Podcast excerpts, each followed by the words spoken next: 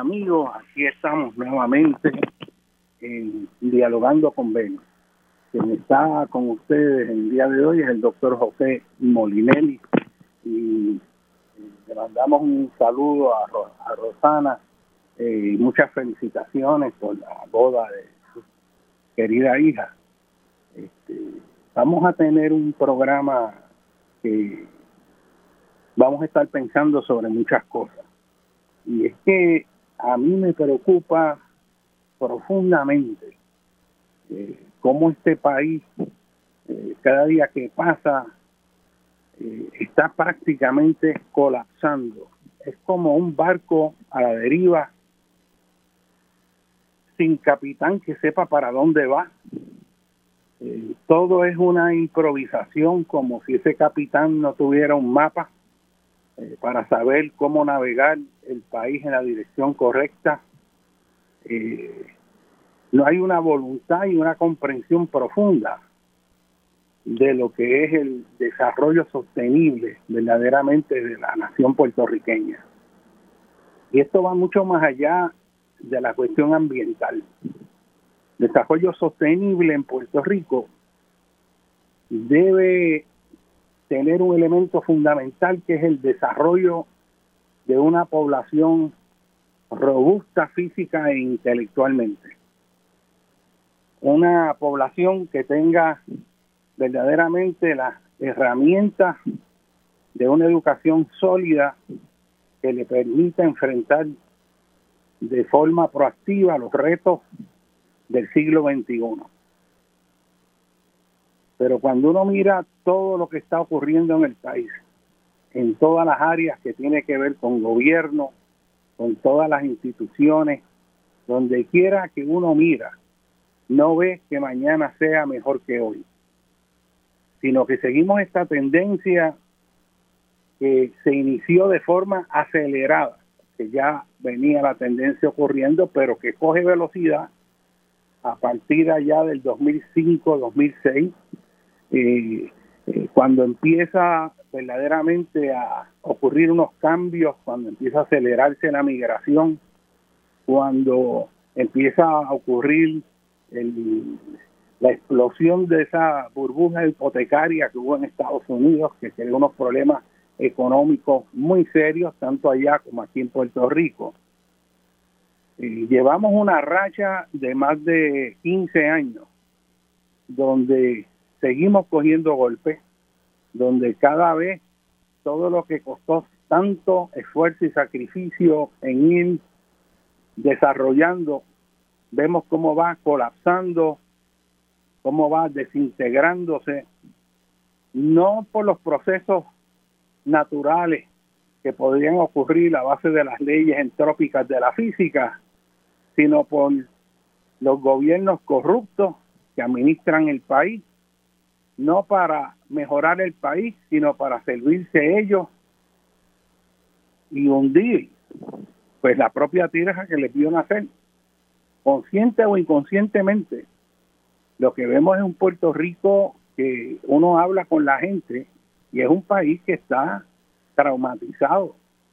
Y está traumatizado económicamente, políticamente, socialmente, ambientalmente. El trauma ambiental de nuestro país es una cosa eh, cada vez mayor, pues por un gobierno que no cumple las mismas leyes que debe cumplir y ataca a los ciudadanos que le reclaman que haya ley y orden y utiliza las fuerzas del Estado para proteger a los corruptos y violadores de la ley y formula cargos contra los ciudadanos puertorriqueños que quieren este país y que quieren defenderlo.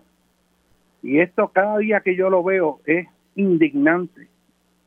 Hasta el alcalde, creo que fue de Guayanilla, este, si mal no recuerdo, lo arrestaron cuando en un acto de solidaridad con su propia comunidad fue hacer que se respetaran las leyes cuando se metió todo un equipo ayer a las 3 de la mañana a meter y a tirar cemento para una torre que la gente no quiere allí.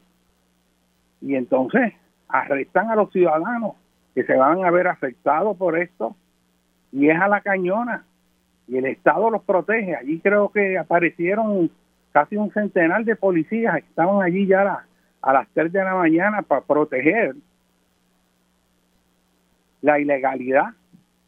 Y lo mismo saben que ocurrió allí en Sol y Playa, donde el reclamo de los ciudadanos, a pesar de la máquina de fango, de mentiras, de radio basura y TV basura, a pesar de todo eso, los ciudadanos que allí estuvieron presentes dieron una lucha extraordinaria. Y pudo salir la verdad, pero después de un esfuerzo extraordinario, después de ser víctima de la fuerza de choque, de ser víctima de los, los policías privados. Recuerdo los videos de una señora allí que estaba, que era de sol y playa, no sé si era guardia de seguridad, que corrí y le metió un empujón a un señor mayor allí, que yo no sé cómo no sufrió daños verdaderamente mayores, y lo vimos ahí.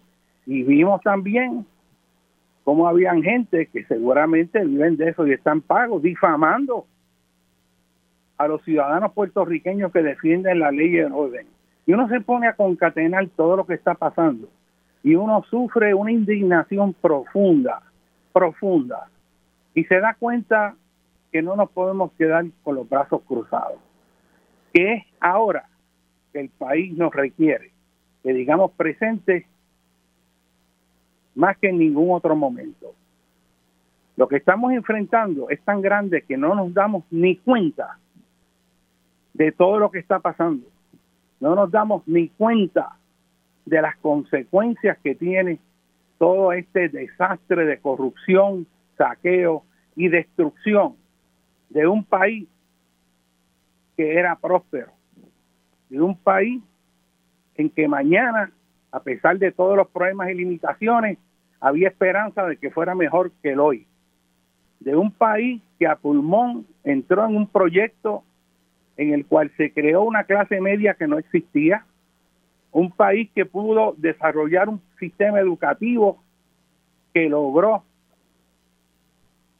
bregar con el problema de analfabetismo, un país en que los hijos de padres que no sabían leer ni escribir se hicieron profesionales, y fue un país que avanzó. Toda esa operación manos a la obra, con sus luces y oscuridades, porque se crearon muchos problemas, pero fue un país que en el neto, siendo justo, un país avanzó y logró muchas cosas importantes. Y se desarrolló todo en infraestructura. Se llevó energía eléctrica a las picos de las montañas más remotas y difíciles de acceder a través del uso de helicópteros, que fue una técnica que se desarrolló en Puerto Rico, venían aquí a aprender cómo se hacía eso. Y aquí los puertorriqueños echamos un país para adelante y no estaban todos estos recursos de billones de dólares federales. Eso, la mayor parte se hizo con inteligencia, decencia, buena voluntad y sentido de dirección, donde en el país se remaba en una misma dirección para lograr unos objetivos. Muchos de esos objetivos se lograron, hubo muchos que no. En ese proceso hubo muchas injusticia en los procesos políticos, particularmente con los sectores que reclamaron, poniendo su vida de frente, que el pacto del Estado Libre Asociado era un engaño y que a fin de cuentas seguíamos siendo colonia. En aquel momento aquello era una mala palabra. ¿Cómo vas a decir que esto es colonia si estamos aquí con los Estados Unidos? Y hoy de momento pues todo el mundo, aún los que eran, que, cualquiera que le dijera que bajo Estados Unidos era una colonia, prácticamente lo linchaban, esos mismos usan como argumento para traer la estabilidad también que Puerto Rico es colonia y que es un asunto de derechos civiles. Y lo que quiero traerle es que ustedes hay que empezar a reflexionar sobre el estado en que está el país. Y sobre eso voy a estar elaborando muchas cosas, porque esto es un país donde hay un aumento en la entropía. Y a fines de que ustedes pues puedan comprender esto más, y yo he hablado de este tema antes, pero lo vuelvo a mencionar porque es importante que la gente vea el cuadro amplio y que no se pierda en el árbol. Mire, si usted oye la radio, todos los días nosotros oímos que está la gente peleando por cositas chiquitas, que sea que él dijo, que si este dijo, que va este, que va el otro, que va Papote, que va Juan Carlos, que va que si yo qué que va María Juana, va lo que sea, y todo es un chisme. La televisión es todo un chisme y una hechicería. Gran parte de las estaciones de radio son estaciones con gente paga para difamar, para mentir, para distorsionar la perspectiva que tiene el país de su propia realidad. En este programa yo les voy a decir una serie de cosas que yo quiero que ustedes piensen sobre ello, en torno a si esto es un país que está colapsando o no. Si tenemos un gobierno que está funcionando o que no está funcionando. Y eso lo vamos a estar analizando. Antes de estar en eso, en los próximos segmentos en que vamos a tener a, la doctora Villanueva y el doctor Héctor Rivera hablando este, sobre la situación de eh, los sistemas recreativos en Puerto Rico y cómo ha colapsado toda esa infraestructura recreativa que antes funcionaba muy bien. Y con el doctor Héctor Rivera vamos a estar hablando sobre la situación grave de salud que enfrenta este país cómo está colapsando los sistemas de salud en Puerto Rico y sus consecuencias. Es importante que la gente entienda cuál es el problema y cuál es la raíz y cuáles son las soluciones porque este país tiene que entender lo que le está pasando. En los minutos que nos quedan de este primer segmento, yo quiero comentar una noticia que la verdad que le para los pelos a uno, y es que en Japón, después del terremoto que afectó la, mayormente la isla de Honshu y que creó el desastre de Fukushima, donde las plantas nucleares allí este, sufrieron daño serio fallaron los sistemas de enfriamiento porque la altura del maremoto fue mucho mayor de lo que se creía podía ser lo máximo posible.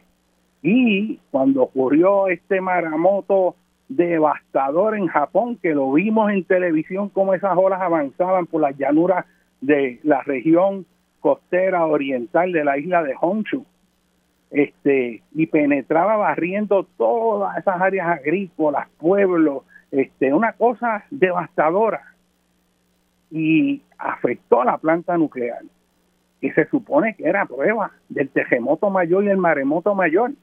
Y esto nos trae un punto que a veces nos creemos que con la tecnología vamos a poder prever todo lo que pudiera pasar y hay en la naturaleza eventos más grandes de los que podemos considerar serían los más grandes. Y cuando eso ocurren, las consecuencias son catastróficas. Y digo esto porque desde hace tiempo hay unos grupos que quieren traer plantas nucleares a Puerto Rico y alegan que son seguras, que esto es una tecnología nueva, que son plantas este, eh, mucho más pequeñas, etcétera, etcétera. Pero todo esto hay que discutirlo y sobre todo ver que hay otras opciones que son totalmente limpias y que nos libera de la dependencia, porque ahora tenemos dependencia en petróleo, gas natural, y si tuviéramos plantas nucleares, dependencia en el combustible nuclear para esas plantas. O sea que nunca vamos a sacar los pies del plato. En un país que está en una zona tropical con un sol radiante que quema, que alcanza el cenit en la bóveda celeste, que hay una intensidad extraordinaria que no hay en los países de las latitudes medias, en Alemania ni en Estados Unidos porque están fuera de la zona tropical. Y ellos allí usan paneles solares y usan distintos sistemas de energía. ¿Cómo es posible que donde más abundante esté esa energía, nosotros tengamos que estar metiéndonos en plantas nucleares con las consecuencias potenciales que eso tiene? Y esta situación de Fukushima ocurre que los sistemas de enfriamiento fallaron, las bombas que se suponen que funcionaran fueron afectadas por el maremoto que no habían previsto pudiera tener el efecto que tuvo. Y a fin de cuentas falló el reactor y las aguas que tuvieron que utilizar para enfriar, para que no hubiera una catástrofe mayor, el reactor nuclear de Fukushima, esas aguas las tuvieron que recoger. Y hay millones de toneladas de agua radioactiva almacenada en tanques que no se pueden mantener ahí porque no hay capacidad y el gobierno de Japón y las compañías eléctricas de Japón, ¿verdad? Tokyo Electric Company, TEPCO, decidió que la mejor solución es liberar esa agua radioactiva al mar del Japón, al este, en el Océano Pacífico. Y obviamente ellos han alegado, no, que nosotros hemos filtrado la parte mala de la radiación, que lo único que queda en esa agua es el tritio, porque es difícil sacarlo del agua, este, pero que las concentraciones que tiene y la manera en que lo vamos a estar liberando no va a tener consecuencias significativas alguna. Y hoy sale la noticia que en el día de hoy, pues ya empezaron a soltar 7.800 metros cúbicos de agua radioactiva, pero que está filtrada. Y ya del saque, el mismo día que la liberan, te están diciendo de no, no hemos encontrado evidencia de radioactividad en los peces, pero la acabas de soltar, o sea, dale tiempo. ¿Qué va a pasar ahí? Pues no se sabe, pero la noticia te informa que este proceso va a estar liberando agua radioactiva en el mar de Japón por 30 años. Ya protestado, hubo protestas masivas en Japón, en la China ya dicen que no eh, eh, van a comprar ningún pez que venga de allá del Japón y este, esto crea una situación bien, bien compleja eh, porque afecta totalmente el mercado de pesca en estos países y cómo las corrientes marinas distribuyen eso, ese es otro asunto. Así que ambientalmente estas tecnologías pueden causar daños severos como ocurrió en Chernobyl, que todavía hay áreas calientes, hay radioactivas que, que son este, potencialmente devastadora. Recuerden ustedes también que aquí en Puerto Rico, a principios de los 60, se puso una planta nuclear, cuando todavía no se sabía lo que se sabe ahora de las placas tectónicas, los terremotos, y se puso nada más y nada menos que en Rincón. Y esa área donde está la planta nuclear que se hizo a principios de los 60, la central nuclear Bons, en un proyecto de la autoridad de las fuentes fluviales con la Universidad de Cornell y la Universidad de Puerto Rico. Allí se empezó a experimentar con un reactor para generar electricidad. Y lo pusieron en la zona, una de las zonas de mayor riesgo a terremotos. Recuerden que ahí fue el terremoto en 1918, que creó un maremoto de 17 pies. Fue aproximadamente un 7.3, pero es un área donde pudo haber un evento mucho más serio. Y aquí, pues experimentalmente, pues vamos a poner esa planta en Puerto Rico para hacer esos experimentos como tantos otros que se han hecho en esta isla. Tuvimos suerte de que no pasara nada grande, pero el reactor está ahí. Sacaron este, eh, supuestamente el material radiactivo, pero hubo que em, eh, eh, este, sepultar en hormigón armado este, la parte radioactiva que queda por la exposición que tuvo. Y eso está ahí. Con esas plantas nucleares también hay que recordar que nosotros debimos haber estado expuestos a material radioactivo con el maíz, el conbif, el spanham, las comidas que venían de la prera, de la región central, norte y este de los Estados Unidos.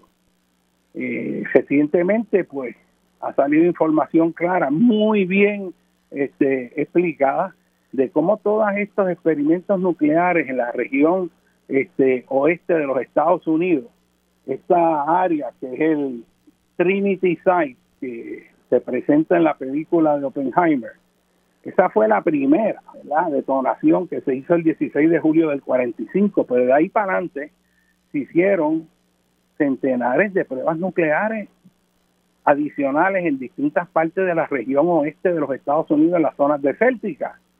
Y sepan ustedes que el viento en Estados Unidos sopla de las zonas desérticas hacia las regiones agrícolas del centro y este de los Estados Unidos. Por eso usted ve que los vientos vienen, que son los vientos predominantes del oeste.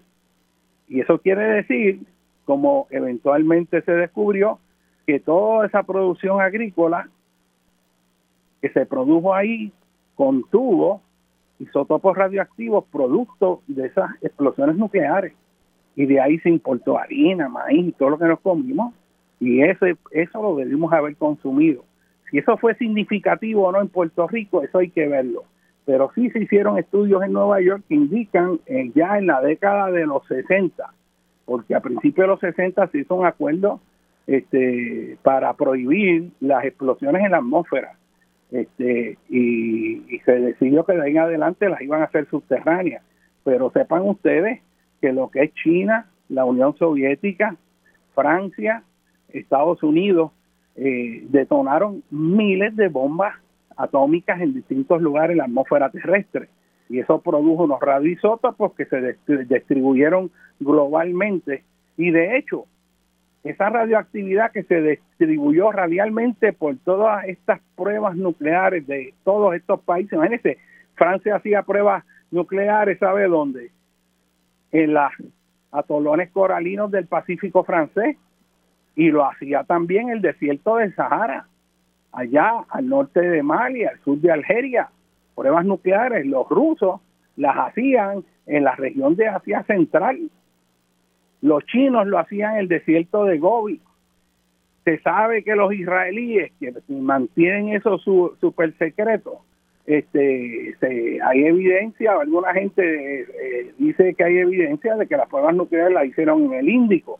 Los británicos también. O sea, aquí todo el mundo estaba haciendo pruebas nucleares en todos lados. Y esa radiación se ha distribuido globalmente y yace en los sedimentos del fondo de nuestros lagos, yace en el fondo de los océanos y mares, incluyendo los de Puerto Rico.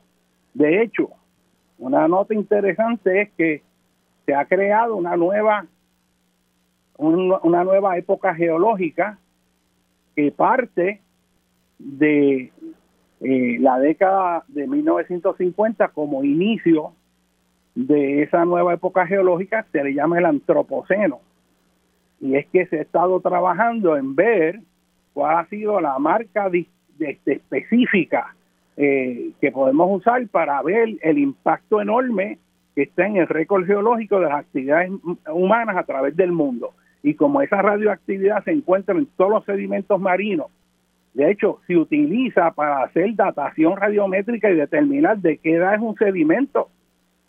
Y aún en la gente de los huesos, si encuentran isótopos radioactivos de un tipo o el otro, saben cuándo fue que ocurrió su muerte.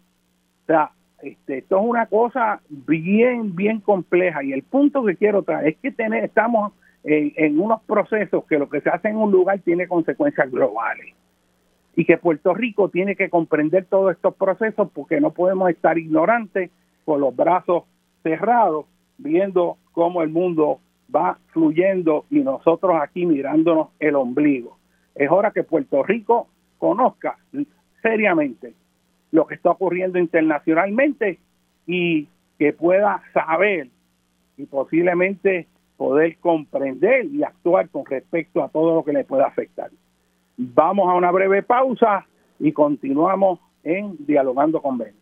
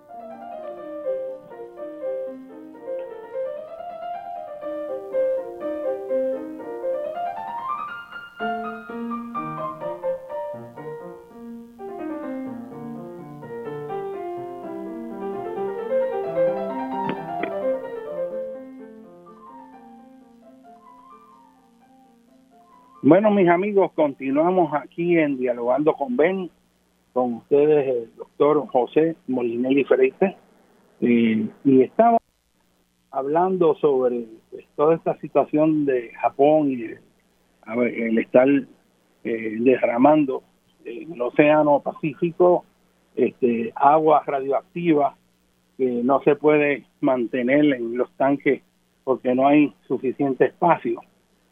Eh, y tocando ese punto, ahí no se puede dejar pasar algo que se ha planteado eh, si pudiera ocurrir aquí, y es el desastre que ocurrió en la isla de Maui, Maui allá en el archipiélago de Hawái.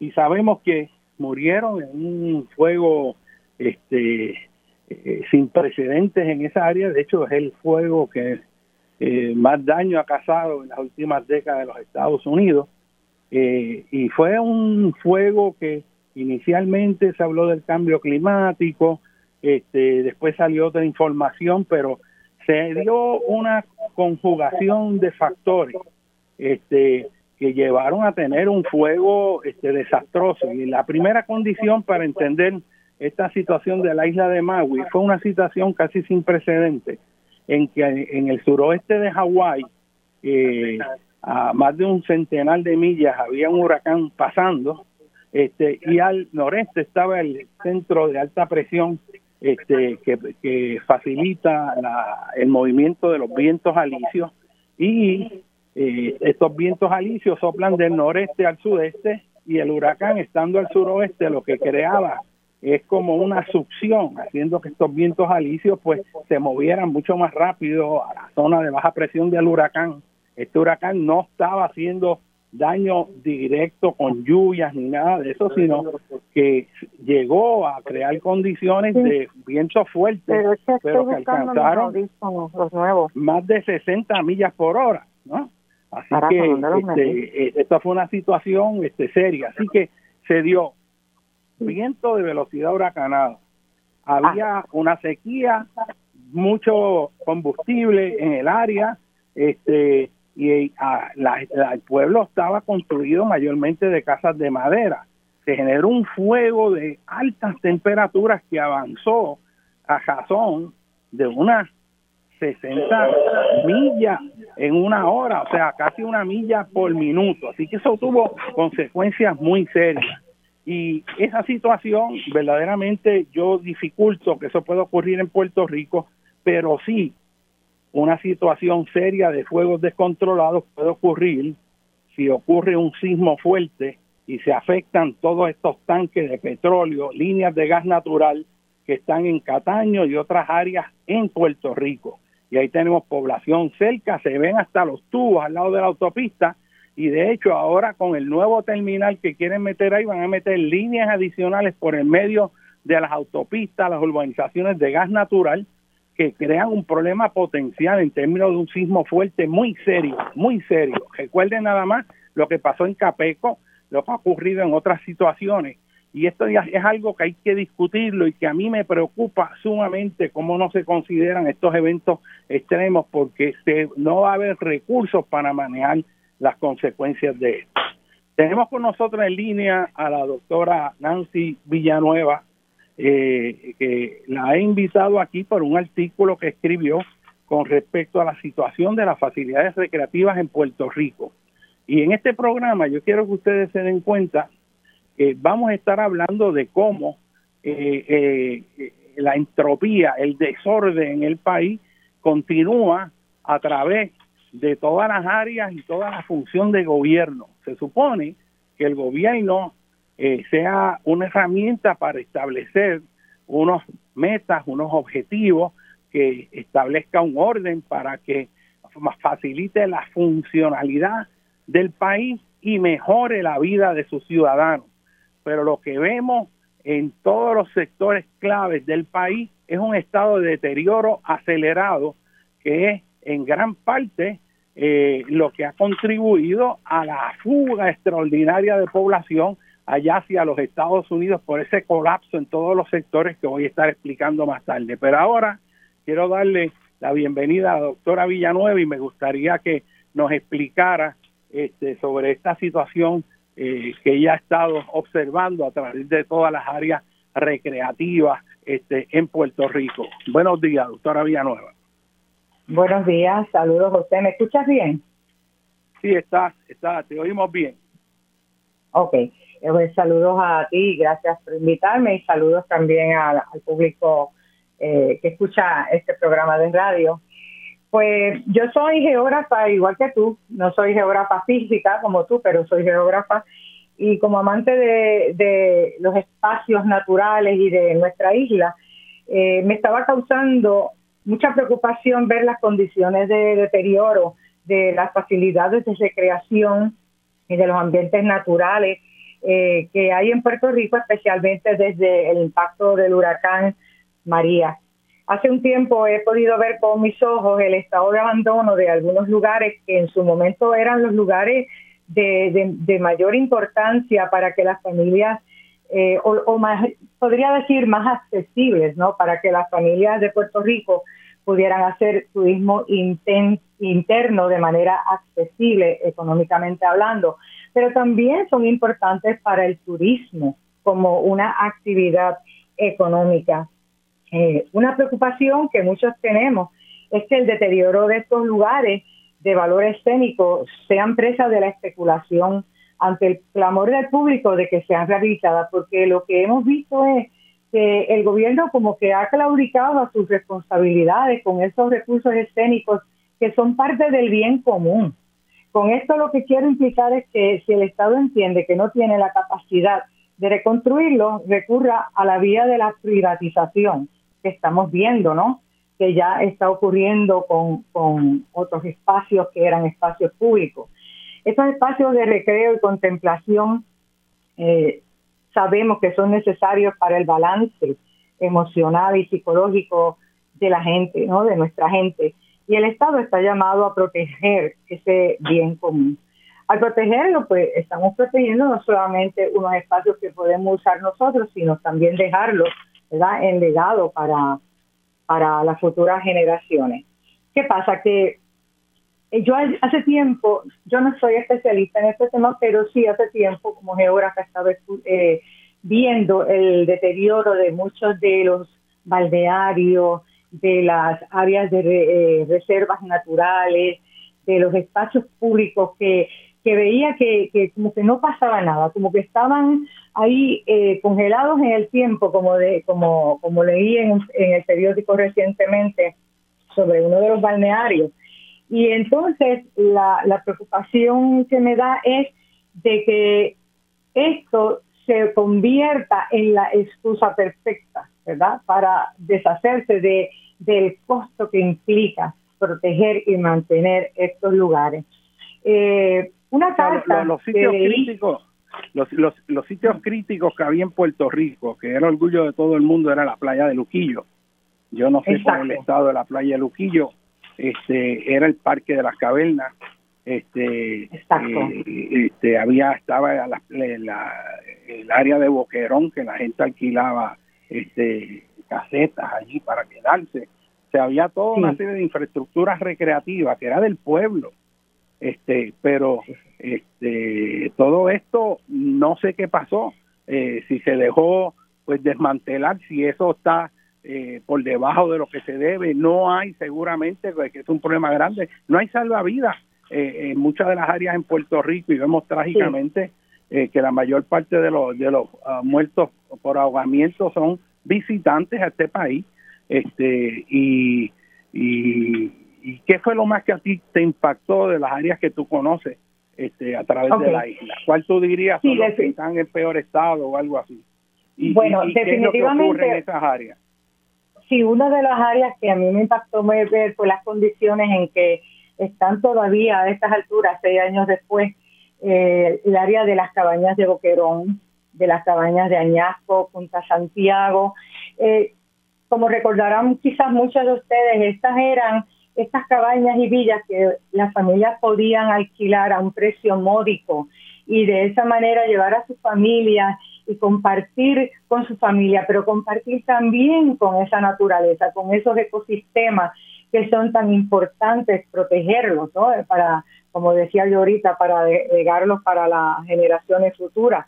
Y me impactó también ver el estado, como tú mencionaste, del balneario de Luquillo, porque como tú mismo mencionas, el balneario de Luquillo junto con la reserva de El Yunque eh, siempre han sido de los mayores atractivos de la zona este de Puerto Rico. Y es inexplicable que en momentos en que la economía del turismo ha ido en ascenso, es cuando más deteriorada tenemos las facilidades turísticas porque obviamente esas facilidades no solamente las disfrutamos los que vivimos aquí, las van a disfrutar también los que nos visitan. Y el turismo se ha convertido ahora mismo en una punta de lanza en términos económicos. Ustedes hemos visto, ¿verdad? Como recientemente salen artículos donde mm, de manera, ¿verdad? Este, eh, pues muy positiva y optimista se habla de cómo ha incrementado el número de visitantes que llegan a nuestras playas, que llegan a nuestras áreas de reservas naturales y sin embargo ese deterioro, ¿verdad? Pues implica que estas personas van y no encuentran esas facilidades en las condiciones en que deben estar.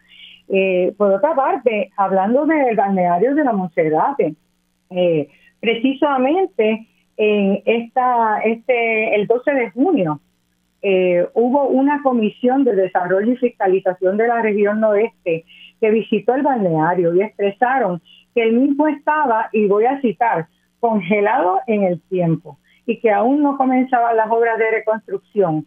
La comisión reconoció que el balneario es uno de los mayores atractivos y que allí no había facilidades de ducha y que los servicios sanitarios están bajo la administración de una especie de grupo privado que cuando están allí puede ser que estén disponibles, pero hay que pagar por ellos. Después de que tú has pagado por entrar al balneario, también tienes que pagar por las facilidades sanitarias. Lo mismo está pasando con Boquerón. El alcalde de Bacaén lleva ya más de tres años reclamando que le traspasen el, el balneario de Boquerón y el área de las cabañas al municipio, porque para eso se aprobó una ley en el 2019 se aprobó una resolución, perdón, no una ley, una resolución, la 376, para traspasar esos balnearios de la Monserrate y Boquerón a los respectivos municipios. Y los alcaldes llevan tiempo reclamando esto y no ha sucedido. ¿Qué está pasando entonces? Bueno, aquí hay otro asunto que tiene que ver con la incapacidad de un gobierno que no funciona. Y vuelvo y hago hincapié. Eh, después del desastre de, María, este, Irma fue mucho más pequeño y solo fue daño a la parte noreste, pero María fue el evento grande. FEMA tiene una sección donde provee fondos para eh, rehabilitar la infraestructura recreativa y ese dinero está ahí. O sea, hay, hay, hay, no es falta de recursos económicos. Este, y en esa sección de las ayudas de, FEMA para reconstrucción hay todo un sector que trata con facilidades recreativas y déjenme decirle que eh, hay muchos municipios donde casi la mitad de los fondos que recibió de María es por daños a toda la infraestructura recreativa. Y le voy a dar un ejemplo. Estructuras recreativas son los parques de pelota, son las canchas de baloncesto y voleibol. Fíjense ustedes que aquí eso no se ha hablado, pero aquí la mayor parte de todas las canchas bajo techo, supuestamente hechos de acero estructural, con planchas de metal, todas esas estructuras colapsaron la mayor parte y fallaron. Y eso no se ha discutido en torno a la responsabilidad del que diseñó y construyó eso. Porque el que hayan fallado tantas canchas este, de acero, con vigas de acero y techos este, con planchas de metal que supuestamente son y deben ser resistentes a vientos huracanados. ¿Cómo es que todo eso falló? Fallaron este, facilidades eh, de oficinas recreativas, daños en parques, instalaciones este, de todos los municipios. Bueno, los daños que hay son, son increíbles. A mí me sorprendió ver estadísticas donde tú ves que, que en muchos municipios el daño este, de más de 30, casi 40% este, era eh, en cuanto a los fondos de FEMA en facilidades recreativas. Entonces, si eso es así y estaban los fondos, ¿cómo es que han pasado más de cinco años y está la infraestructura en caos? Todas esas cabañas, toda esa situación de todas las playas y todo eso, toda esa infraestructura que fue afectada por el huracán, el parque de las cavernas, que fue severamente afectada, la infraestructura por el huracán, ¿cómo es que estando los fondos, el gobierno es totalmente ineficaz e incompetente en administrar y dirigir todo un proceso para identificar los daños, establecer el costo y tirarlo a subasta para que entonces haya reconstrucción de los mismos.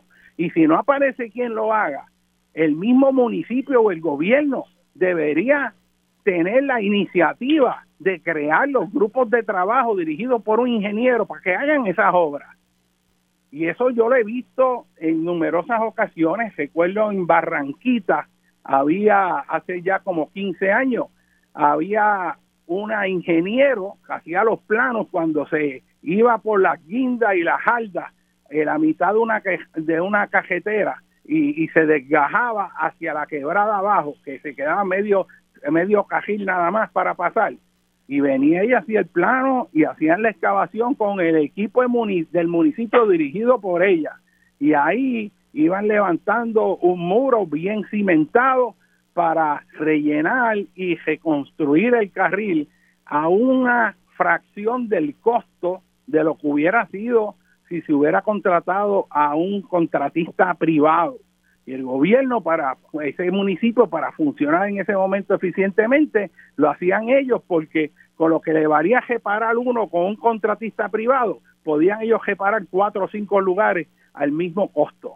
Entonces aquí hay que tener iniciativa. Esto no es que tiramos una subasta y no aparecieron o cobraron mucho más en realidad de lo que vale. Pues no se puede hacer. O sea nos quedamos como sin reaccionar y buscar verdaderamente eh, resolver los problemas. Y ese es un problema de administración, eso es un problema de ejecución del poder ejecutivo. Y entonces tú dices, ¿cómo es que gente que supone que sepa no funciona?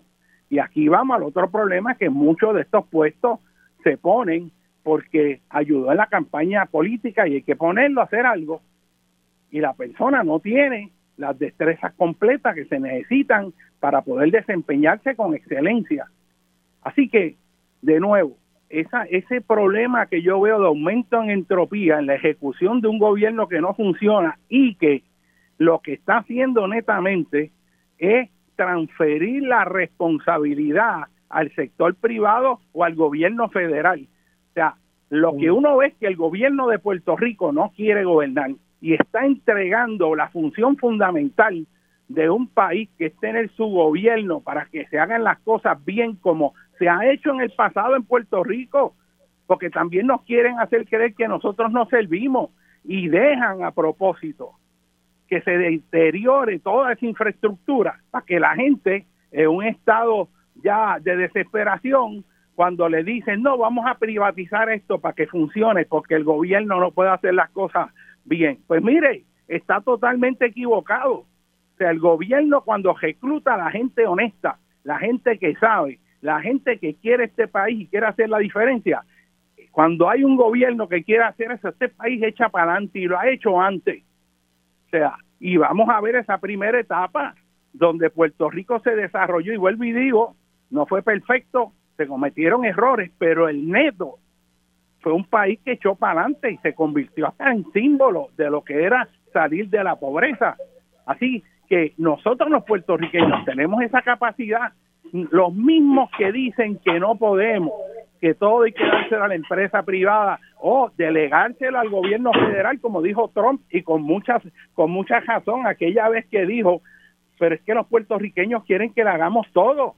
Si aquí tuvieron que traer esta policía de Chicago allí, bendito, que estaban a esa gente colorado debajo del sol, y que porque aquí no habían policía, ¿cómo usted le va a decir que aquí no va a haber gente que pueda dirigir en tránsito? Y yo, todo el mundo vimos ahí policías que venían de Nueva York, de cuántos sitios hay debajo de un sol ahí porque había que venir aquí a dirigir tránsito. O sea, eso es un gobierno que no quiere asumir su responsabilidad y lo que hace es que lo transfiere. Obviamente en esa transferencia hay mucha gente que gana mucho dinero.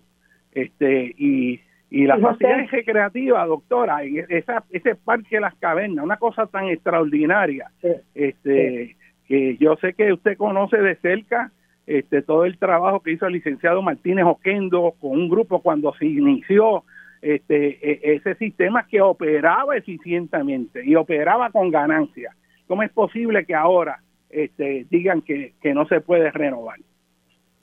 De hecho, ha habido un reclamo, no solamente los alcaldes de, Boquerón y Luquillo, ha habido otros alcaldes que también, y alcaldesas, que han estado reclamando de que se le traspase eh, esos lugares, ¿no? esos, esos espacios a municipios, porque ellos entienden que ellos pueden manejarlos mejor.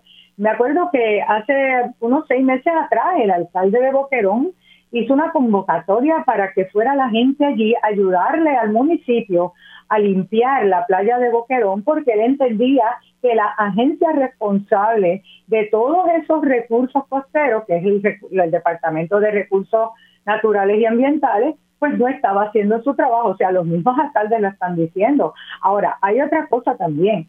Fíjense que yo acabo de mencionar ahorita de que se había aprobado en el 2019 una resolución para traspasar esos bienes a los municipios y todavía al sol de hoy, cuatro años después, no ha sucedido.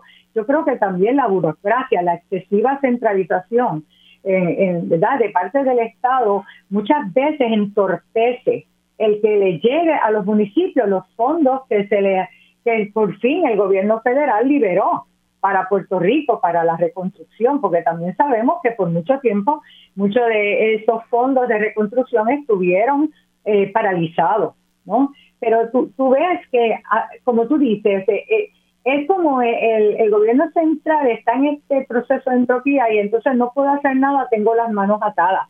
Y, eso no es cierto. Hay muchos sectores y de hecho aquí hay lugares que si están funcionando es porque han tenido que haber intervención de no solamente los municipios, sino las comunidades. Aquí hay lugares y, reservas que son las comunidades las que han tomado el liderazgo de mantenerlas, arreglar lo que pueden con, lo, ¿verdad? con, lo, con los recursos que ellos tienen para que sigan funcionando. Mira, un ejemplo de esto es el bosque Toro Negro. El bosque Toro Negro tenía unas facilidades recreativas parecidas a las del Yunque y muchas familias iban allí de pasadía los fines de semana. Yo misma me acuerdo desde pequeña haberlo ido a visitar tantas veces. El bosque Toro Negro, pues, fue obviamente fue muy impactado por el por el huracán María y ha sido un grupo de ciudadanos los que después se dieron a la tarea para tratar de restaurar lo que se podía de los merenderos, de la área de acampar, y son ellos los que estaban administrando el área de acampar, ayudándole a los guardabosques, porque también hay que ver que tenemos muchísimos servidores públicos que tienen la intención, quieren hacer algo, pero tienen las manos atadas porque están trabajando dentro de unas agencias donde básicamente los dejan solos. No sé si esta ha sido la experiencia que tú has visto también por ahí. Y, y es importante señalar también que se ve que hay como un plan en todas las áreas para hacer que colapse los sistemas eh, que proveen los servicios públicos para que eso sirva de justificación para la privatización. El caso ejemplar de eso es Luma. Aquí nos estuvieron diciendo que el gobierno no servía, que esto nada más funcionaba con una entidad privada. Y la justificación era que el gobierno no tenía los recursos económicos para poder invertir este y renovar toda esa infraestructura que estaba obsoleta.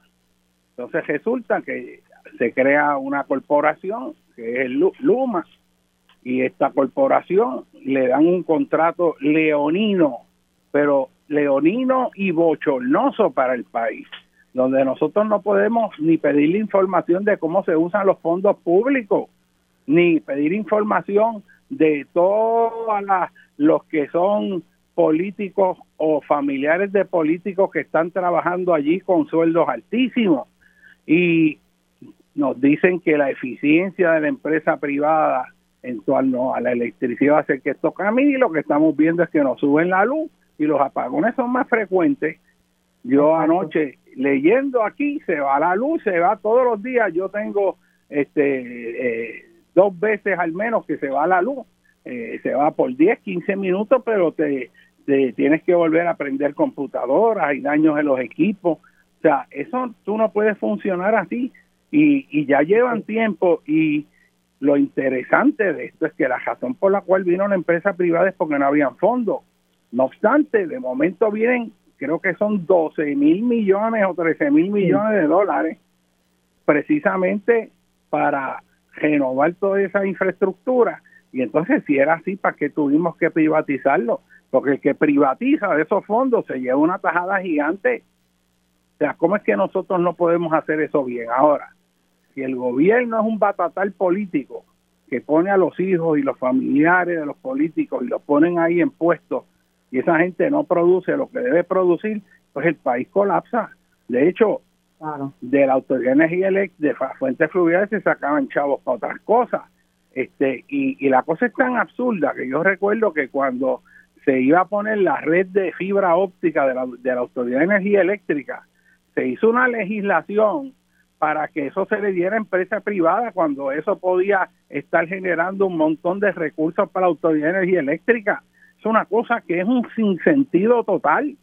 ¿Cómo que el gobierno no puede tener su propia red de, fibra óptica y entonces y se lo tienes que regalar a las entidades privadas extranjeras cuando la autoridad necesita todos esos fondos? O sea, son cosas que no tienen sentido, que son absolut que, que son incomprensibles y esto no se discute, lo que sale en la prensa es un carro ahí de esos camán en que llegó Jennifer y que a la, a la convención del PNP. Entonces, ¿cómo vamos a echar un país para adelante? Doctora Villanueva, le agradezco su presencia aquí en este programa este, y ya nos mantendremos en contacto para futuras ocasiones. Así que vamos a una breve pausa con Muchas gracias, José. doctor José. Que pasen buen día. Y gracias a la doctora Villanueva.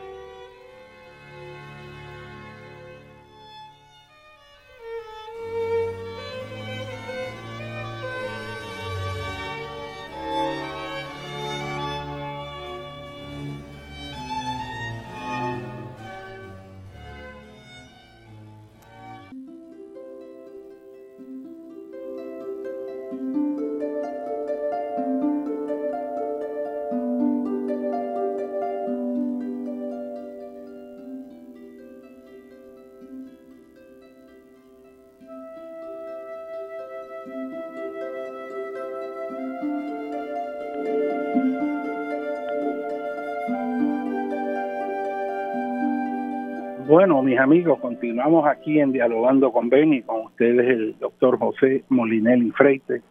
Eh, y antes de entrar con nuestro próximo invitado, yo quiero establecer una reflexión con ustedes. Y presten atención a lo que voy a decirles. se está haciendo tarde, muy tarde, pero aún estamos a tiempo de cambiar el rumbo que está llevando Puerto Rico. Puerto Rico siente uno a veces que va transportándose un vehículo por una meseta y al final hay un barranco en el cual si no pegamos freno y cambiamos de dirección, vamos a quedarnos sin país. Y si vemos el cuadro amplio, en vez de estar enfocado en el árbol, vamos a ver el bosque completo. Y yo les voy a hacer unas preguntas a ustedes que quiero que se contesten.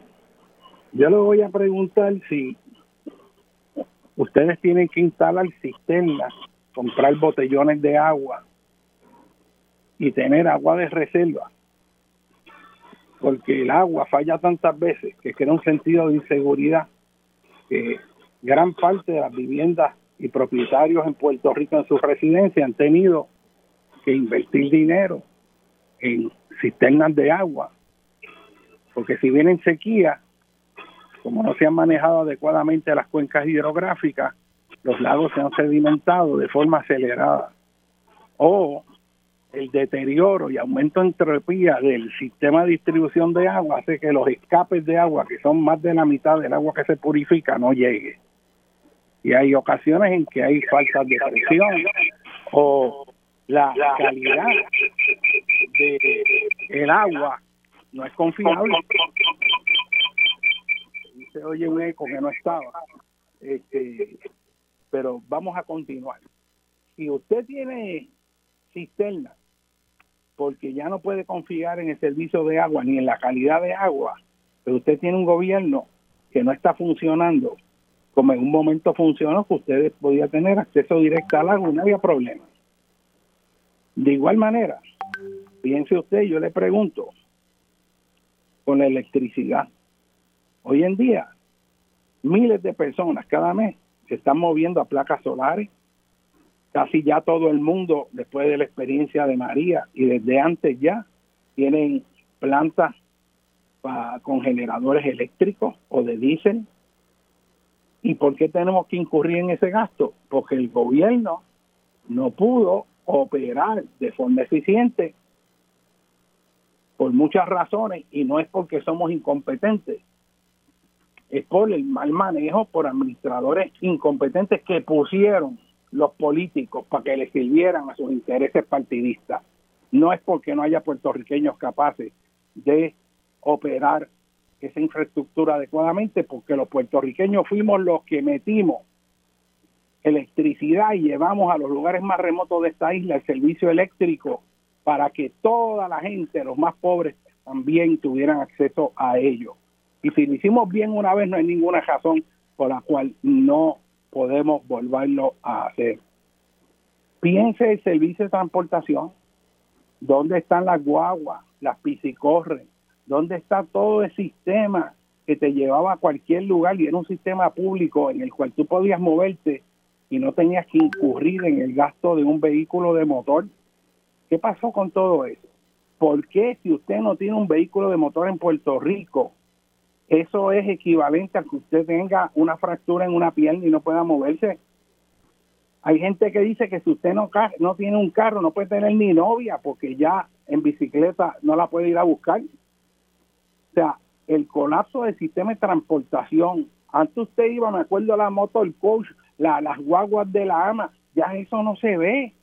Muy poco queda, si es que queda algo. Todo es el vehículo de motor que hace que gran parte de los ingresos del puertorriqueño se vayan ahí, con el agravante de que el costo de las piezas, el costo del combustible, el costo de mantenimiento es insostenible para mucha gente. Así que hay un colapso en eficiencia del sistema de transportación. Usted va a otros lugares y usted puede usar todos los sistemas de transportación pública de forma eficiente, pero en Puerto Rico tiene que gastar en un vehículo de motor, tiene que comprar aceite, tiene que pagar seguros mucho más altos de los que eran antes. Y eso te indica un gobierno que nos está facilitando nuestra vida. ¿Cuánto nos cuesta meter rejas para que no nos roben y se metan dentro de la casa? ¿Cuánto nos cuesta tener que usar cámaras de seguridad, tener perros, mucha gente tiene perros como guardianes, los costos de seguridad porque el puertorriqueño vive con miedo que se le metan en la casa o que lo asalten en el camino. No hay un sistema que te dé una seguridad, la gente ya no sale ni por la noche, solamente los jóvenes, pero la mayor parte de la generación que está creciendo en Puerto Rico, que es la nuestra, no puede salir afuera porque tampoco hay iluminación. hay una crisis de seguridad y usted tiene que costear la ineficiencia de un gobierno que no es capaz de bregar con los problemas del crimen organizado, no solo en la calle, sino dentro del gobierno. Crimen organizado dentro del gobierno con políticos que trabajan para el crimen organizado. Y eso es el colapso, la entropía en un gobierno.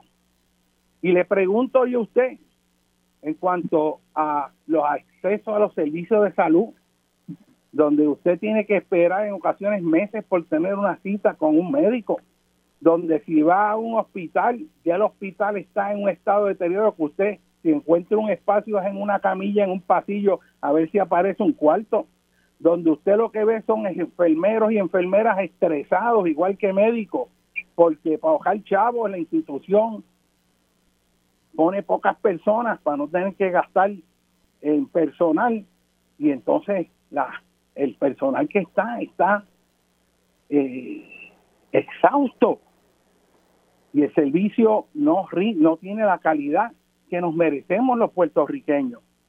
Y esto tiene otra consecuencia, y es que hay una migración inmensa en Puerto Rico de la generación de nosotros Estados Unidos por el miedo a que le dé una situación y hay un sistema médico que no pueda responder adecuadamente porque gran parte de la cuestión médica en Puerto Rico, todo el mundo dice, tú conoces un médico que sea amigo tuyo y esto y lo otro, porque si no conoces a alguien se te dificulta mucho más la situación.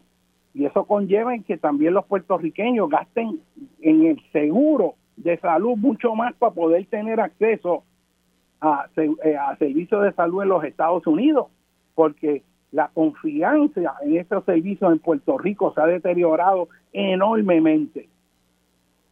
Y eso es una crisis que hay que discutir ahí. Y yo quiero que usted me diga si ese gobierno funciona y si están las escuelas de ciencias médicas funcionando de forma óptima. Mire usted, el aumento en entropía en la Universidad de Puerto Rico, la reducción de fondos, el colapso de infraestructura. O sea, vemos un gobierno que está en crisis. Y le voy a dar otro ejemplo. Mire usted todo el problema de vivienda. Que, ¿Cuáles son los hijos de nosotros que pueden costear una vivienda si se casan para empezar? No, no hay manera. Solo aquellos que los padres le puedan dar el pronto de una casa o firmar por ellos o construir encima de la casa porque no hay recursos para ellos. Esos muchachos se nos van piensa en la policía, o sea, la, situación seria de los policías. O sea, yo he, hablado con policías que me dicen, mira, nosotros somos dos patrullas para todo este precinto completo. Y si usted tiene una emergencia, la, si estamos atendiendo otro lugar, va a tener que esperar. Así que usted tiene que estar seguro de que tiene cámaras, de que tiene todo esto, porque el tiempo de respuesta de nosotros está bien limitado. Mire usted las comunicaciones, la calidad de la, de la comunicación en Puerto Rico. Oiga la radio, y hay muchas emisoras que eso es vomitando sapo, y es todo un relajo criollo, es un vacilón, no hay seriedad. ¿Qué nos está pasando? Y cuando uno ve un programa como los documentales de Deutsche Welle, La Voz de Alemania, a uno le da vergüenza con lo que estamos haciendo en Puerto Rico, la mediocridad en todos los lugares que vamos. Y tú ves entonces naciones que, tienen un sentido de un proyecto nacional con dirección para educar a su pueblo y tener los valores que son. Y mire a ver si usted no está de acuerdo conmigo, de que eh, cuando vemos todos estos elementos, y podremos amanecernos aquí hablando, lo que tenemos es un país que dejó de funcionar y que nosotros tenemos ahora que gastar los recursos económicos exiguos que tenemos para tratar de sobrevivir a la ineficiencia del gobierno que no es capaz de garantizar una buena educación, acceso a energía eléctrica, acceso a agua, medios de comunicación, seguridad, una salud efectiva con servicios médicos de primer orden y un gobierno que no tiene sentido alguno de prioridades. Mire usted que asignan de los fondos del Departamento de Vivienda para mitigación, para reconstruir vivienda del Community Development Block Grant, cogen 540 millones de pesos para hacer cuatro millas de autopista entre Utuado y Ajunta. La prioridad que tienes en Puerto Rico es menos uno. Cuando todavía hay gente que está con toldo después del huracán María. Cuando hay miles de gente en condiciones de vivienda sumamente deteriorada y frágil, se van 540 millones. Una infraestructura hospitalaria que, que está colapsando, que ya cumplió su vida útil esos 540 millones, en vez de hacer una autopista de cuatro, de cuatro cajiles y vuelta para cuatro millas de Utuado a Junta, que con un costo mucho menor se repara la que hay, porque eso no es una área de ningún tránsito extraordinario. ¿Cómo es que eso es la prioridad? Esos mismos dineros tienen que ir para un hospital para que usted pueda llevar a su mamá, a su hijo, a sus familiares para que tenga un servicio médico decente. ¿Cómo es posible que aquí tengan alterada el sentido de prioridad. 540 millones para cuatro millas de carretera. Y eso lo justifican con falsedades, diciendo que eso es de mitigación, porque va a proveer mejor acceso a las comunidades después de un huracán y que va a ser más seguro. Eso es totalmente falso en torno a las prioridades. Prioridad son los servicios médicos, que eso es un desastre. Con ese mismo dinero y dos o trescientos millones de pesos más que votan por ahí en cualquier sangana. Tenemos un centro médico nuevo del siglo XXI. Ahora dígame tú qué es más importante. Mira, yo veo a este muchacho, ¿cómo que se llama? Raymond, que se tira una caminata por ahí para conseguir unos chavitos ahí para los pacientes de cáncer. ¿Y cómo tú me dices que eso no tiene prioridad? Y tiene la gente que estar con una latita cogiendo vellón a vellón porque no tiene prioridad el tener una infraestructura médica de excelencia. Y ahora que van a cejar este, los sistemas médicos de IMA, o por lo menos están amenazando, ¿en qué situación quedamos con la privatización? Porque si no es deja chavos, cierran. Y entonces, ¿quién provee los servicios médicos este, a los ciudadanos de una población envejeciente que va a ir demandando de forma creciente servicios médicos? ¿Dónde están las prioridades? y ahí están en una convención entrando con un cajo chillando goma. Esas son las prioridades. Y yo quiero que ustedes reflexionen sobre eso, ese bipartidismo. Y además, o el área del partido de centro, hay un sector amplio que se movió con el Partido Nuevo Progresista y están con toda la corrupción que representa el Partido Nuevo Progresista. Y eso yo lo digo porque todo el mundo lo sabe y no me da miedo decirlo. Pero hay que decirlo, este es el momento de decir las cosas. Y hay corrupción en muchos lugares. Por eso eh, hay que buscar un gobierno decente. Y ahí usted ve los partidos principales que llevaron a este país a la quiebra. Porque usted los va a oír ahora hablando de que hay que mejorar la educación, que los niños son primero, que van a combatir el crimen, que van a mejorar este, los sistemas de cajetera, que van a hacer esto y lo otro, y han llevado a este país a la quiebra. Y no solo eso, sino que están atacando a la Junta de Control Fiscal para ellos volver a administrar el presupuesto. Naturalmente, la Junta de Control Fiscal no ha cumplido su deber porque ha sido otro desastre. Pero el que tiene que haber algún control fiscal en Puerto Rico contra la corrupción del bipartidismo, no les quepa la menor duda. Y yo pienso que si se va la Junta, vamos a tener que hacer una Junta de ciudadanos decentes para controlar ese despilfarro de fondos que está ocurriendo en este país. Ahora sale con una vivienda de interés público si usted divide los fondos que anuncia que asignaron versus el número de unidades, hay casas de esas que valen 375 mil pesos cada una. Y el costo de supuestamente como usted en las columnas cortas, es un costo exorbitante que yo creo que eso va a estar siendo investigado por estas 16, 18 agencias federales que vinieron aquí para bregar con la corrupción ambiental en Puerto Rico. O sea, el gobierno federal manda un equipo a investigar los crímenes ambientales en el país y la lista es larga y nos podemos amanecer aquí, pero tengo aquí con nosotros al doctor Héctor Rivera, que quiero, eh, que es psiquiatra, que tiene un conocimiento este, profundo de muchos de los elementos de los servicios médicos en Puerto Rico y yo quiero que él nos hable sobre la situación del sistema de salud en Puerto Rico, cuáles son sus problemas principales y hacia dónde debemos dirigirnos. Muy buenos días, doctor Héctor Rivera. Buenos días, doctor Molinelli. Muchas gracias por invitarme al programa y tener este espacio para poder ayudar a resolver y atender esta problemática tan compleja y tan profunda sobre los sistemas de servicios de salud del país, que no solamente se limita a la salud, se invade todas las esferas del quehacer y las responsabilidades que le competen a un gobierno que está en estado fallido totalmente y que prácticamente lo que se ha convertido en un realtor de la venta de los servicios a para, para privatizarlos este y que no atiende realmente una responsabilidad como gobierno que le compete.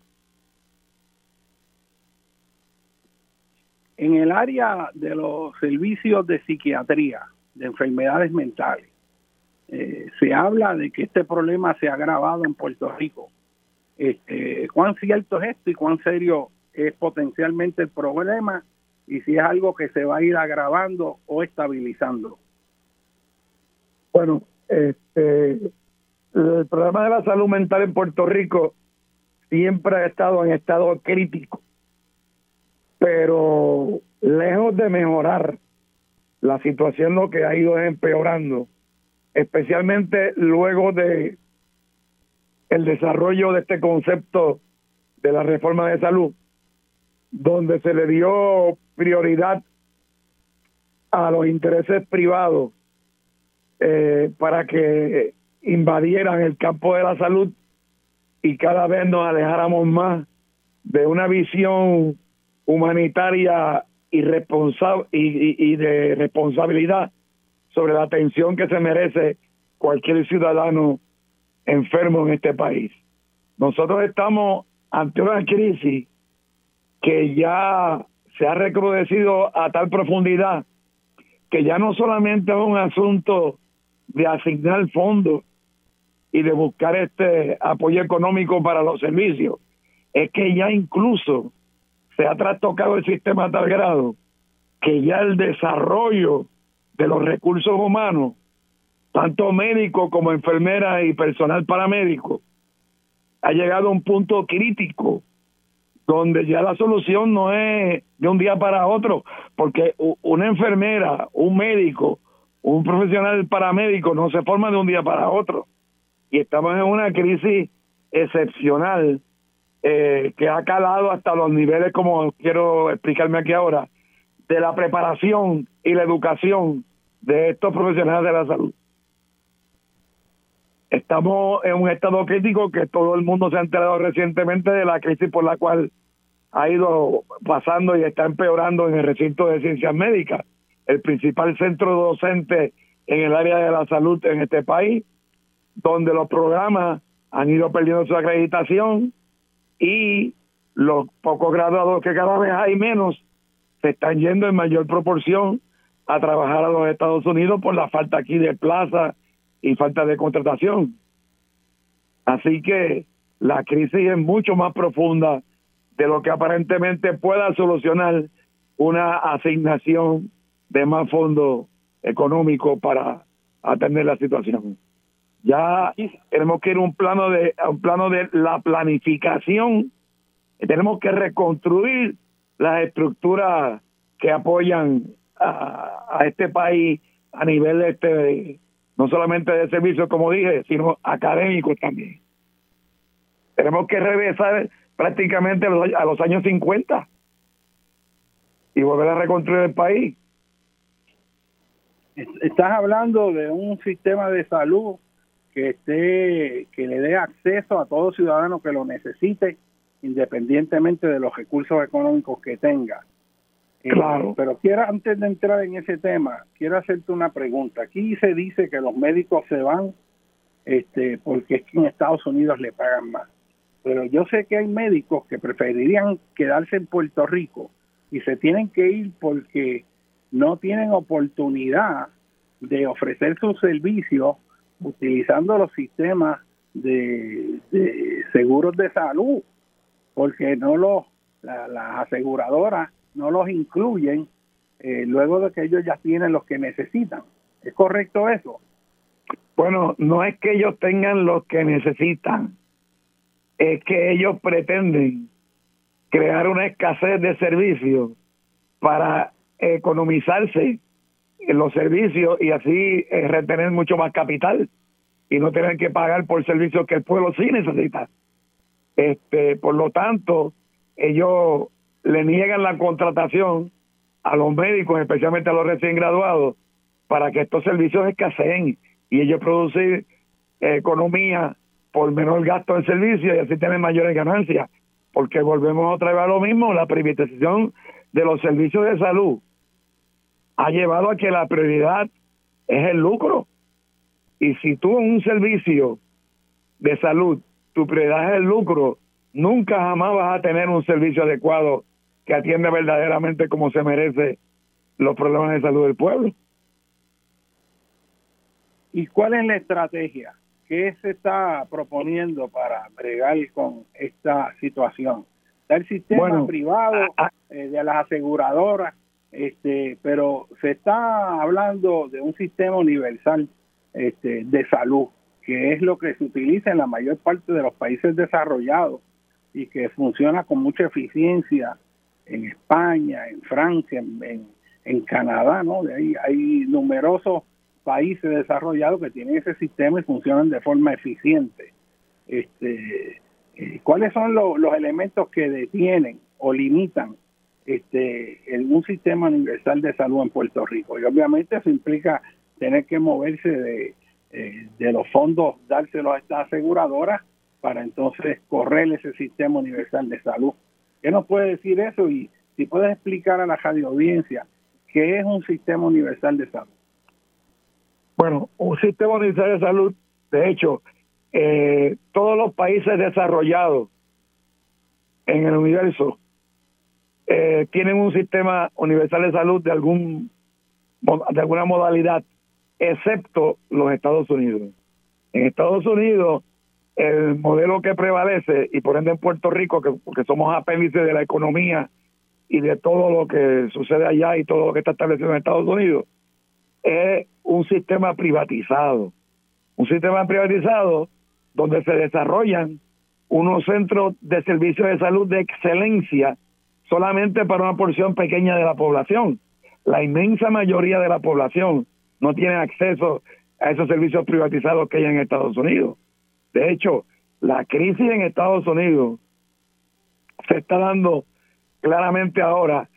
Se ha provocado el cierre de muchos hospitales también allá en Estados Unidos, especialmente en los, servicios de salud en los lugares rurales y más remotos. Están cerrando por falta de asignación de fondos, por falta de, de poder dar el servicio, por falta de personal. Y ese sistema privatizado no propicia el que se planifique un desarrollo que vaya dirigido a, la, a, los intereses de las necesidades del servicio, sino que son eh, planificaciones dirigidas con estrategias económicas para el lucro. Entonces, claro, ¿a quién le interesa abrir un hospital en una rularía donde la ganancia que va a generar es mínima o quizás genere pérdida? No le va a interesar a una corporación que tiene interés de lucro porque su finalidad principal es el lucro y no el servicio. El caso en Puerto Rico vendría a ser el caso de Vieques. ¿A quién le interesa abrir un hospital en Vieques que no va a dejarle ganancia a una corporación privada? Entonces, el gobierno tiene que atender estos lugares de necesidad donde los servicios son requeridos porque se necesitan los servicios, no porque sea rentable en, en el aspecto del lucro que se está buscando por las corporaciones privadas. Y ahí es donde surge una contradicción, que es lo que nos ha llevado a este problema que tenemos actual. Incluso la propia educación se ha orientado hacia el lucro. Entonces tú ves cada vez más que las mismas universidades del Estado, la Universidad de Puerto Rico, reciben menos ayuda económica, reciben menos atención, y las que crecen son las universidades privadas porque son universidades orientadas al lucro. Bueno, vamos a ir una breve pausa eh, y continuamos con el doctor Héctor Rivera en Dialogando con Betty.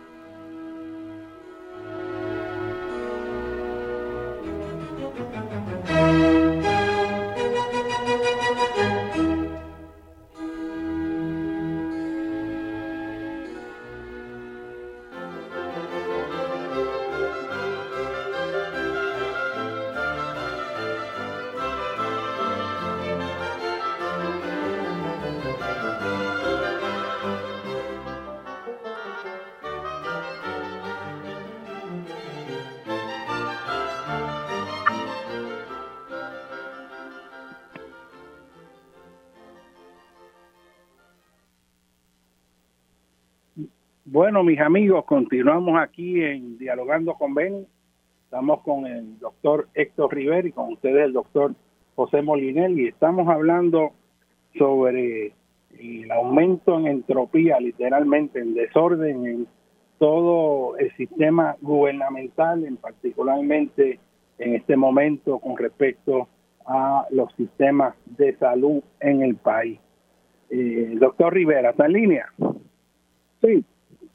Sí, te este, decía ahorita que, eh, nos quedamos este, hablando de, del sistema universal de salud este, y, y, y, cuál sería, que, eh, por qué nos va a beneficiar un sistema universal de salud.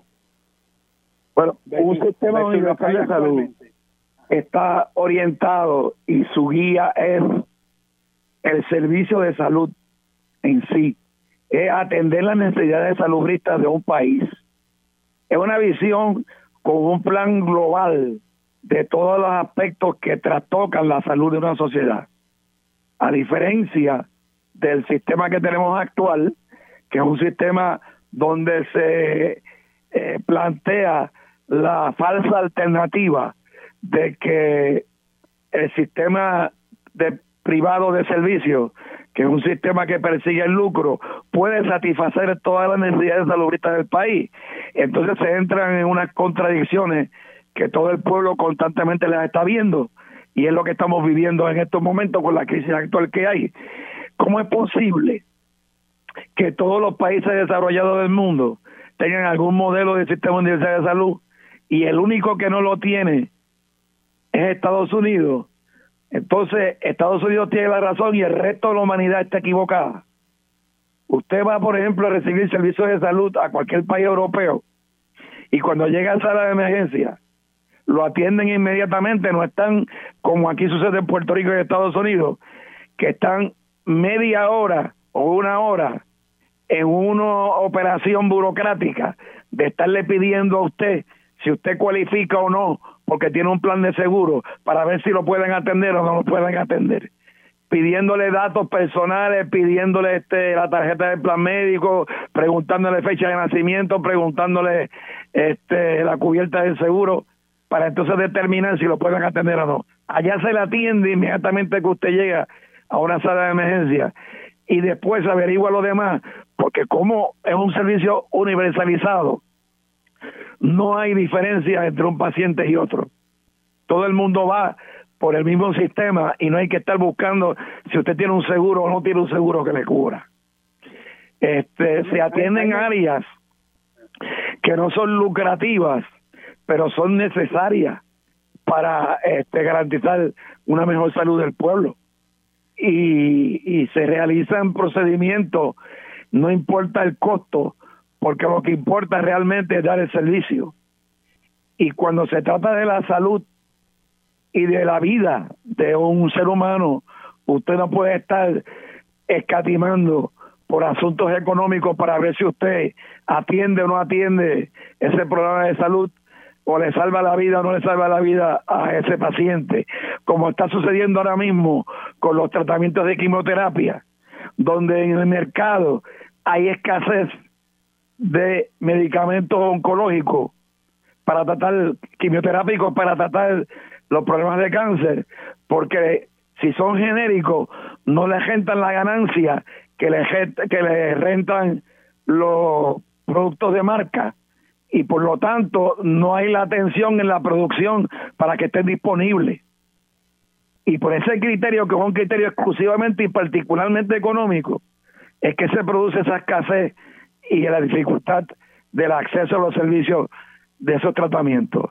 Entonces usted ve cómo un interés económico se impone por encima de un derecho, que es el derecho a la salud, de usted ser tratado con respeto, con decencia y como amerita que se le trate. Así que esa es una de las grandes diferencias entre un sistema universal de salud y un sistema pues privatizado de salud. Que es la pregunta original que usted me hace. Sí, este, los fondos, la mayor parte de los fondos vienen de los Estados Unidos eh, para esos sistemas y cualquier eh, alternativa que se busque para hacer cambio en el sistema actual que sigue el modelo de las aseguradoras de Estados Unidos, este, va a requerir que de alguna manera haya eh, una aprobación del que está poniendo la mayor parte de los fondos. Este, en Estados Unidos tengo entendido, en muchos lugares se han hecho esfuerzos por moverse a un sistema universal de salud, pero ha tenido muchos impedimentos. Este, ¿Cuál diría usted son los principales impedimentos a cambiar un sistema universal de salud en Puerto Rico? Bueno, aquí en Puerto Rico, obviamente, al igual que en Estados Unidos, el cabildeo, los miles de millones de dólares que se invierten de parte de las aseguradoras privadas en cabildeo a nivel de Congreso y otras agencias gubernamentales para obstaculizar que se desarrolle un sistema de salud son este inmensos. Y entonces los políticos suelen responder a estas eh, fuerzas de cabildeo eh, a través de pago de campaña, este, asignación de fondos para otros intereses particulares de cada uno de estos políticos. Y yo entiendo que esto amerita una investigación y una atención porque están penetrando en el interés público principal, que es la calidad de vida y la salud, entorpeciendo que se pueda lograr un sistema que atienda adecuadamente estos intereses de la ciudadanía en favor de los intereses privatizadores y de lucro de unas compañías aseguradoras. Así que ese es el principal obstáculo.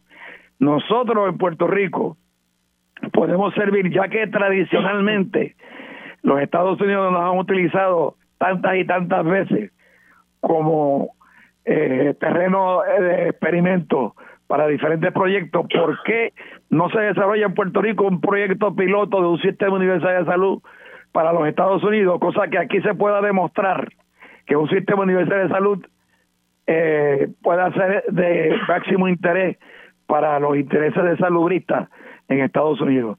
Nosotros como modelo, probando ese sistema, que sería un ejercicio para convencer a los políticos del país, eh, principalmente en Estados Unidos, este, porque ya esto está demostrado a través de, todos los países desarrollados del mundo. ¿Ok? Hay, hay una perspectiva que hay que tener que no creo que se considera adecuadamente en Puerto Rico, es la relación entre salud ambiental y la salud de la población. Puerto Rico es un área que ha sido impactada ambientalmente eh, con serios problemas de contaminación. Hay una alta densidad poblacional donde están las mayores densidades en áreas urbanas, están ahí ubicadas también desde que comenzó todo el proceso de industrialización a gran escala, este, facilidades industriales que en un momento u otro han sido fuentes significativas de contaminación afectando la salud.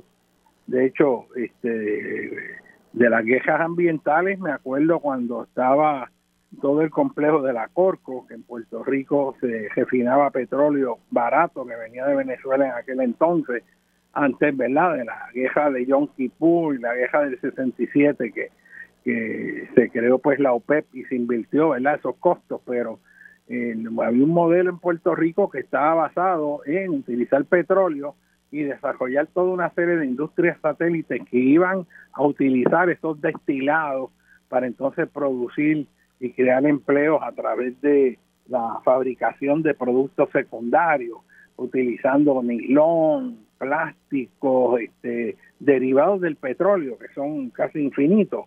Este, y hubo varias industrias eh, que se establecieron en Puerto Rico. Recuerdo la famosa Pittsburgh Plate Glass, que era la PPG. Eh, recuerdo la Sunoco. Recuerdo todas esas luchas ambientales por las emanaciones que habían este, y escapes que habían ocurrido accidentalmente de esta fábrica afectando ¿verdad? los entornos. Eh, el efecto ambiental del polvo generado por la cementera, el efecto ambiental de la quema de carbón, de petróleo, de las plantas de la Autoridad de Energía Eléctrica en la cuenca aérea de Palo Seco y este, en Aguirre, Costa Azul y otros lugares en la isla. El problema de contaminación en las áreas urbanas por el particulado generado por el tránsito que entra, el tráfico de vehículos a la zona metropolitana y, todos estos compuestos, ¿verdad? Eh, de metales tóxicos que, que son aspirados. En fin, en Puerto Rico, a pesar de ser una isla que está rodeada de mar, que hay un viento alisio que sopla, y básicamente deberíamos estar este, con, con la brisa marina y las condiciones atmosféricas a nivel del mar, que deberían ser pues bastante limpias en la región de Puerto Rico. Aquí hay una alta incidencia de enfermedades respiratorias, particularmente el asma. Este, lo hay también de diabetes lo hay de una serie de condiciones que son alarmantemente eh, mayores que las contrapartes en términos de las tasas de incidencia eh, en la región continental. O sea que aquí hay un problema serio de contaminación ambiental a través de el agua, el aire, y yo le añadiría otro que es la contaminación ambiental de ruido, porque es un problema de salud ambiental serio que afecta este, la estabilidad mental de mucha gente que no puede dormir aquí hay un desorden con el ruido ambiental. Este, y ya eso no se fiscaliza. Antes yo recuerdo, doctor Rivera, que uno iba transitando y el mofle sonaba muy duro, la policía le daba un boleto. Ahora tú tienes esos muchachos con unas bocinas ahí eh, a todas horas pasando por los vecindarios, despertando a todo el mundo y aquí no pasa nada. O sea, que esto abona también a, un gobierno que no pueden implantar las mismas leyes, que no hay capacidad o no hay voluntad este, de hacer cumplir las leyes para tener un país eh, en una salud ambiental en el sentido amplio. Yo añadiría eso también el problema del feísmo. El feísmo. Cuando usted entra a los cascos urbanos y ve todos estos edificios llenos de grafiti, en pleno deterioro, eh, con una atmósfera opresiva, donde la belleza de ese paisaje en Puerto Rico ha sido obliterada totalmente. Yo recuerdo cuando uno pasaba por Calle, camino para Ponce, que estaban todos esos valles verdes así con las montañas, no había ninguna estructura ahí, eran terrenos agrícolas, ya todo eso está lleno de urbanizaciones. Este, eh, y, y todos esos paisajes están siendo destruidos por las torres de celulares que la están metiendo por todos lados este, con compañías que cada una pone su propia torre para competir con la otra en vez de ponerse de acuerdo y poner una donde estén todas en vez de llenar toda esa área de torres diferentes, tú sabes, saturando el área de radiación electromagnética. O sea, hay tantos problemas ambientales que repercuten en la salud de nosotros los, puertorriqueños que, que tienen que tocarse ahí. Y eso toca mucho con la salud mental hay gente que, que, ha matado por, por la locura que le produce el ruido excesivo y la desconsideración de los vecinos. Este, si yo le preguntara a usted sobre el estado emocional del país, ¿usted diría que esto es un país deprimido o es un país sumamente contento, infeliz, como hace un tiempito atrás salió el que Puerto Rico era el país más feliz del mundo. Yo eso a mí me sorprendió y me dieron hasta ganas de reír, pero a mí me gustaría saber este eh, su experiencia con respecto a los problemas de salud mental este que predominan en Puerto Rico. Bueno, nosotros vivimos en un país en permanente estrés. Esto es una sociedad totalmente estresada por múltiples factores, eh, muchos de los cuales usted ya ha nombrado, eh, donde no existe una política pública, no hay una responsabilidad de nuestro gobierno en atender todos estos renglones que merecen ser fiscalizados y controlados. Obviamente, con un sistema de salud privatizado, donde no hay un sistema universal de salud, donde el gobierno le ha entregado a los intereses privados su responsabilidad vicaria de tener que fiscalizar y darle seguimiento a un plan político de desarrollo y de protección salubrista. Bueno, el ejemplo claro lo tenemos cuando el huracán María. Cuando el huracán María se descubrió, se quitó la máscara y nos dimos cuenta no solamente de la verdadera pobreza, quedó al desnudo, he demostrado la verdadera pobreza que había en el país, el grado de limitación en infraestructura, y peor que todo esto, la desorganización y la falta de, de, de sistemas de atención para emergencias, donde mucha gente fue víctima y murió por falta de atención como resultado de los efectos del huracán. Y, y esas muertes, esas tres mil o cuatro mil muertes que hubo, tres mil y pico de muertes creo que fueron, si no recuerdo la cifra mal, la mayor parte de ellas fueron por falta de atención salubrista. O sea, un sistema privatizado de salud no va a atender la salud, el interés de la salud pública. Aquí no hay un plan de medicina preventiva Aquí no hay medida proteccionista para la salud. Aquí no hay este ninguna política pública relacionada a eso. Todo es una cuestión de una tensión de imagen y de y de algunas medidas que se que se pretenden asumir cuando ya ha surgido el problema. Es como dice esa frase, ese refrán mexicano. Una vez ahogado el niño, tapar el pozo. O sea, nunca se previó tapar el pozo antes. Aquí no hay asignaciones adecuadas y responsabilidades adquiridas por el Estado para atender las necesidades preventivas y de salud pública del país. Tenemos una facultad, una escuela de salud pública magnífica, gradúa a la gente. Yo no sé qué es hace la gente que se gradúa ahí. Me imagino que se irán a trabajar a Estados Unidos porque aquí no vemos el efecto y la utilización de todos esos recursos que se desarrollaron académicamente en esa facultad de salud pública. Y, y con un sistema universal de salud, con un sistema similar a un sistema universal de salud, nosotros atenderíamos y, eh, podríamos este eh, prevenir con planes eh, de política pública toda esta problemática que usted ha narrado aquí y, y muchas otras áreas más que el tiempo no da para atenderla, pero entre ellas la salud mental, como usted me pregunta a mí. Este, esto es una crisis total, total de falta de atención por parte del Estado y tenemos que cambiar este gobierno. Tenemos que cambiar esta orientación. Si nuestros políticos no tienen la capacidad o el interés para verdaderamente atender las necesidades del país y están todos entregados al cabildeo de todas estas aseguradoras, nosotros tenemos que cambiar nuestros políticos. Ah, está diciendo usted que el, que esas aseguradoras estén ahí, tengan los contratos que tienen, este que se queden de forma leonina con porciones eh, alta de recursos que de otra manera hubieran ido de directo al servicio de la población que lo necesita, este, que eso es un nicho fundamental que atender. Me gustaría añadir lo siguiente, y es que a mí siempre me preocupa el ver una y otra vez que muchas personas no hacen la conexión entre el proceso político, entre los gobiernos y las condiciones que ellos sufren de día a día.